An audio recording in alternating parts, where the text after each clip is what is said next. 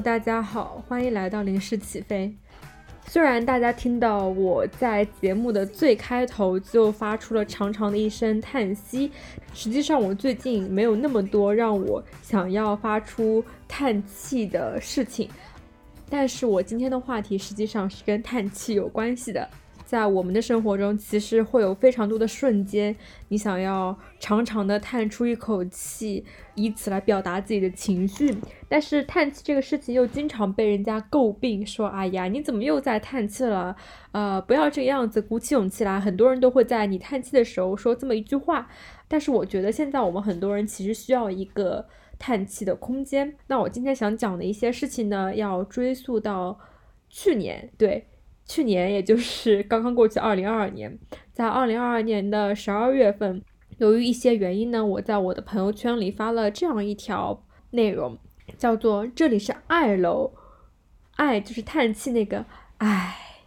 这里是爱楼，大家都可以来这边叹一口气，在这里叹一口气，幸福是不会溜走的。然后我就相继收到了大概有。呃，十几、二十几声叹气声吧。其实那段时间大家都很煎熬，因为二零二二发生了太多的事情，然后又会遇到很多什么工作上呀、学习上的各种事情，所以大家就难免会发出一声“唉”的叹气。在我评论区的人呢，其实有一些是平时很相熟的伙伴。就是那种我随便发什么内容，他们都可能过来点个赞或者评论一下。但是也有很多平时完全不联系的人过来跑来说一声，哎，真的生活好难呀。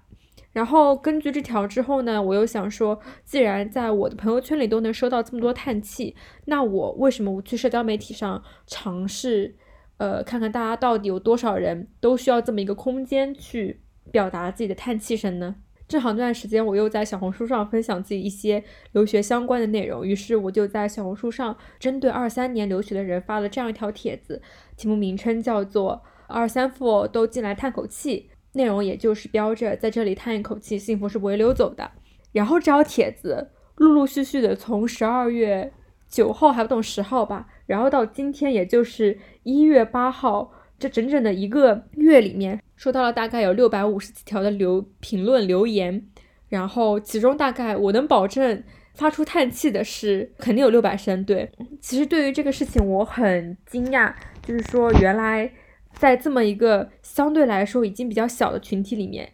世界上你知道每个每个领域的人处在每个阶段的人都需要叹气，我只是圈定了针对二三年进行留学申请的人。呃，他们这个小小的人群来发布了这样一条帖子，但是居然收到了六百多条评论区的留言和叹气声，所以我比起惊讶来说，还是能感觉到大家真的生活过得非常的不容易。那我今天就来讲讲看，从这六百多声的叹气里面，我看到了什么。首先呢，我可以把这六百多条留言分为三个类型。第一个类型就是进来爱一声，然后吐槽一下最近发生了什么事情，我为什么要叹气？那大家知道留准备留学的人的叹气，就可能内容比较简单，什么哎呀，我为什么我的雅思成绩考不过？为什么我一直收到拒信，但是我没有收到 offer？然后呢，第二种类型就是来这边祈福的，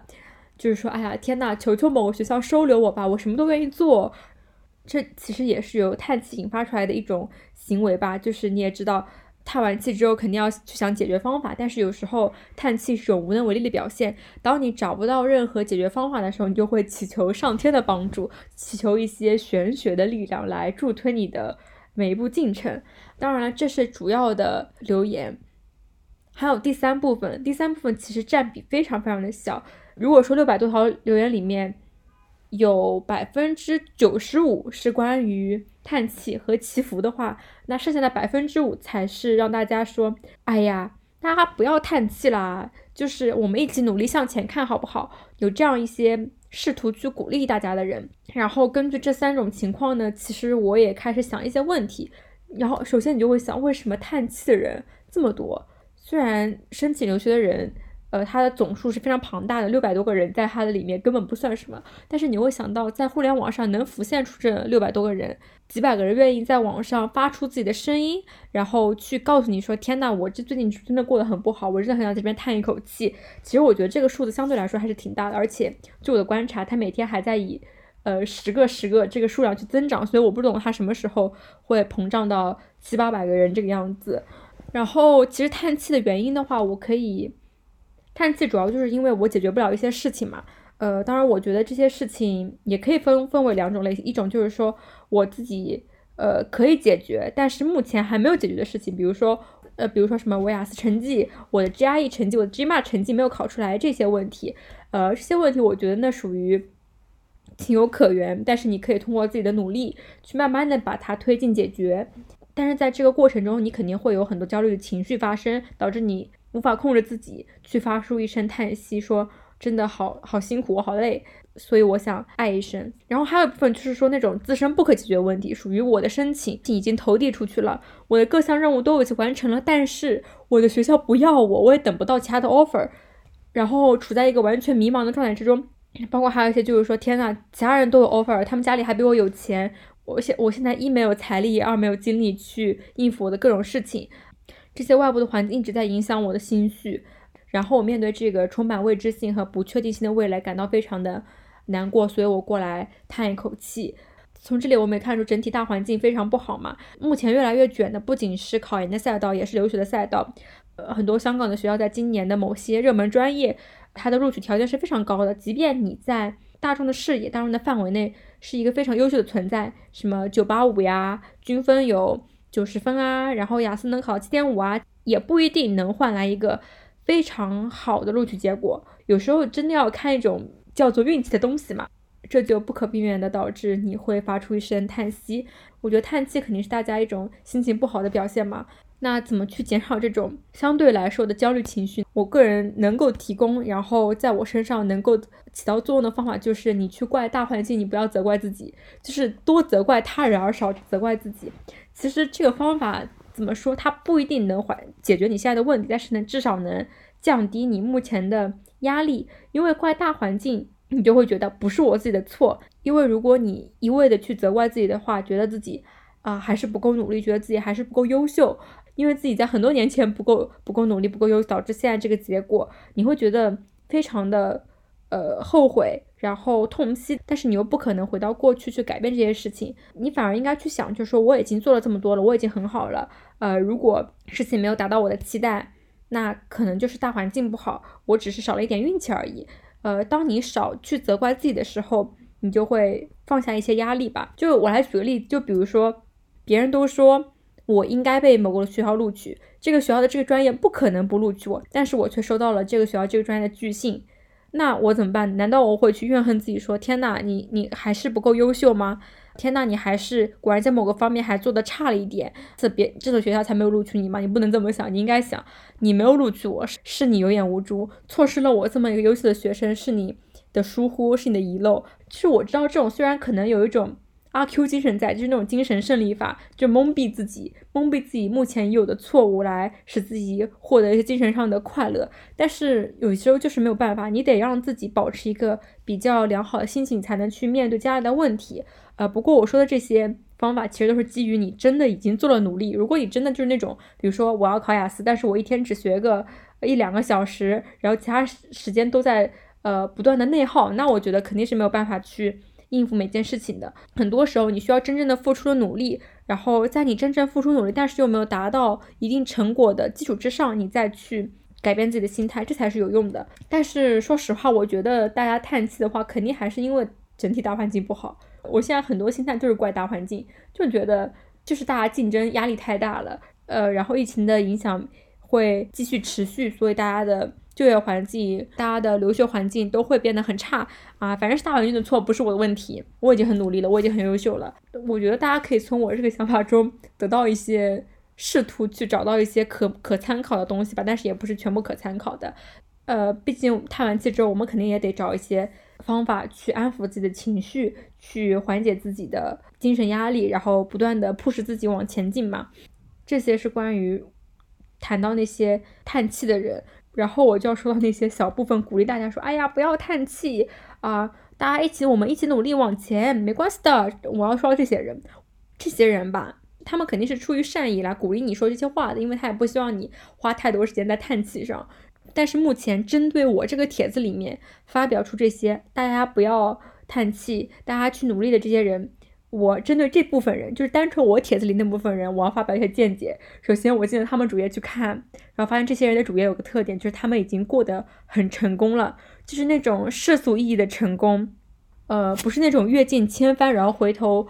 回头看发现呀，原来我遭遇了这么多艰难挫折，终于得到了一些成，而是说这些人他们本身就很年轻。我我举个例子吧，在我帖子底下有一个人，呃，有一个鼓励我们。去加油，去努力，不要叹气的人，他的背景是这样的：他本科就是在一所非常好的、非常优秀的国外大学就就读的，然后他在国外大学里面修了两个专业，一个是金融，一个是计算机。这两个专业都是大家世俗意义里面那些好就业、好发挥，然后未来会有好前途的专业，并且这个人他非常厉害。呃，我先承认他的厉害，他在这两个专业里都取得了非常大的成就，而而且他参加了很多比赛。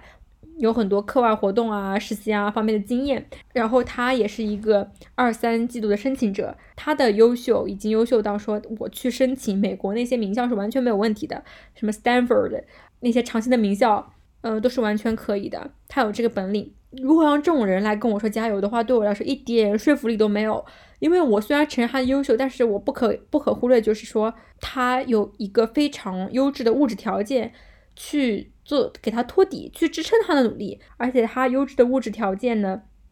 可以为他努力带来很多的回报，因为他足够优秀，他足够强大，所以他可以跟大家说啊，不要叹气，我们的努力都会有回报的，所以大家要加油。但实际上，很多人在生活中并不是这样的，我们还没有优秀，我们还没有努力到那个程度，我们只是想在自己的能力范围内去争取到一个更好的机会，我们对自己没有那么多的信心，也没有那么多的期待，然后我们也没有那么多优质的。呃，物质财富去给我们自身的行动做托底，然后我们也没有那么多的呃说试错的成本，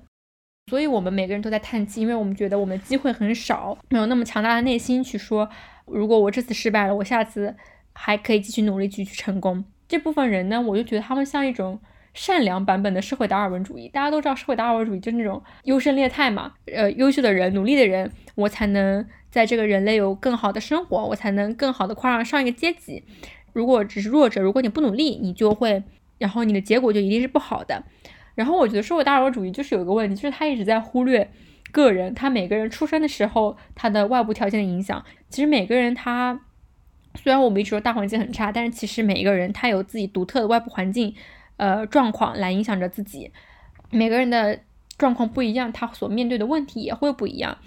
比如有些人，他从小就他就出生在山村，他的教育资源本身就无法给予他那么多的好处，他再怎么努力，他可能也就只能到达一定的，因为他没有更开阔的视野。但有些人，他一出生他就有更好的教育资源，他拥有更多的机会和空间去看到更大的世界，所以他获得的东西也就更多。我觉得这两个人他是无法单纯用。什么什么？你努不努力，然后你自己强不强大这个事情来概括的，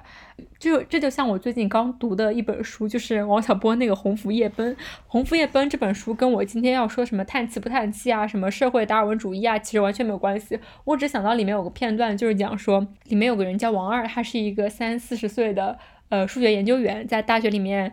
做数学研究，然后他也没有什么其他职称啊之类的东西。然后呢，他们数学系有一个副教授，副教授只有二十九岁，然后他是加州伯克利大学毕业的博士。因为他是加州伯克利大学毕业的数学博士，所以他回来的时候可以直接做副教授。然后呢，这个王二就说：“哎，我也承认他很厉害，但是要是我是加州伯克利回来的，我说不定也能当上副教授。”这个就说明了一个外部环境的影响力嘛。呃，然后这个里面还有一个很有趣的观点就是。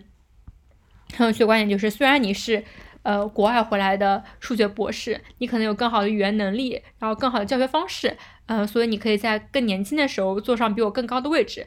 但是王二觉得，你看我的古文能力比你更好呀，我可以阅读一些呃中国的古籍来获得一些内容，但是你不可以。就是当我们跟这些特别优秀的人去比较的时候，其实你没办法比较。然后呃，其实你可以去。适量的发掘一些我们独有的地方，而他们那些所谓的特别优秀的人是没有的地方。所以说我对于这部分特别优秀的人，呃，他们的鼓励，其实我的态度是这样，就是我承认你非常厉害，我也承认，我也很感谢你给我们的鼓励，让我们不要叹气去做某些事情。但是也请你去认可我们的不厉害。然后由这个点又延伸出来一个事情，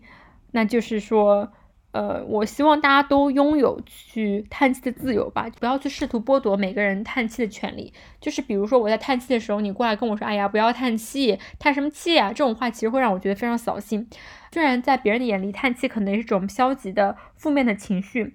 但是我觉得你去抑制自己情感的表达，才是一种更消极的行为，因为别人他是无法去设身处地去感受你的感受的。我觉得，当别人无法去理解你情绪的时候，自己至少要正视自己的情绪。我想叹气就叹气，我管你什么事情，我就要叹气。我每天都叹一口气。情绪的表达对于我们现代人来说，我觉得是很重要的一部分，但是也是经常被忽略的一部分。就像我一直在楼里面说的，在这里叹每叹一口气，幸福是不会溜走。其实这句话来源于我以前看的一部漫画，叫做。我忘记那个叫什么了，反正那个中文名字翻翻译过来是《下一站巨蜥》，里面就有个小女孩，她拍拍女主角的脸，对她说：“姐姐，呃，不要叹气了，听说每叹一口气，幸福都会溜走的。”它是一种很童真的表达方式，也是我们世俗的认知里面对叹气的一种看法，就是这种大家都会认为叹气是种特别消极负面的情绪。但是当我们自己的情绪无处安放，然后你也不懂如何表达的时候，叹一口气，可能也正是会成为你。舒缓自己情绪的唯一方法，人还是需要拥有叹气的权利吧。不仅要，不仅自己要拥有叹气权利，也要你不要在别人叹气的时候还说，哎，叹什么气，别叹气啊，我们继续努力往前走。每个人的困难都不一样，他不可能只凭一声叹气就解决问题，也不可能因为不叹一口气，他的情绪就缓解了。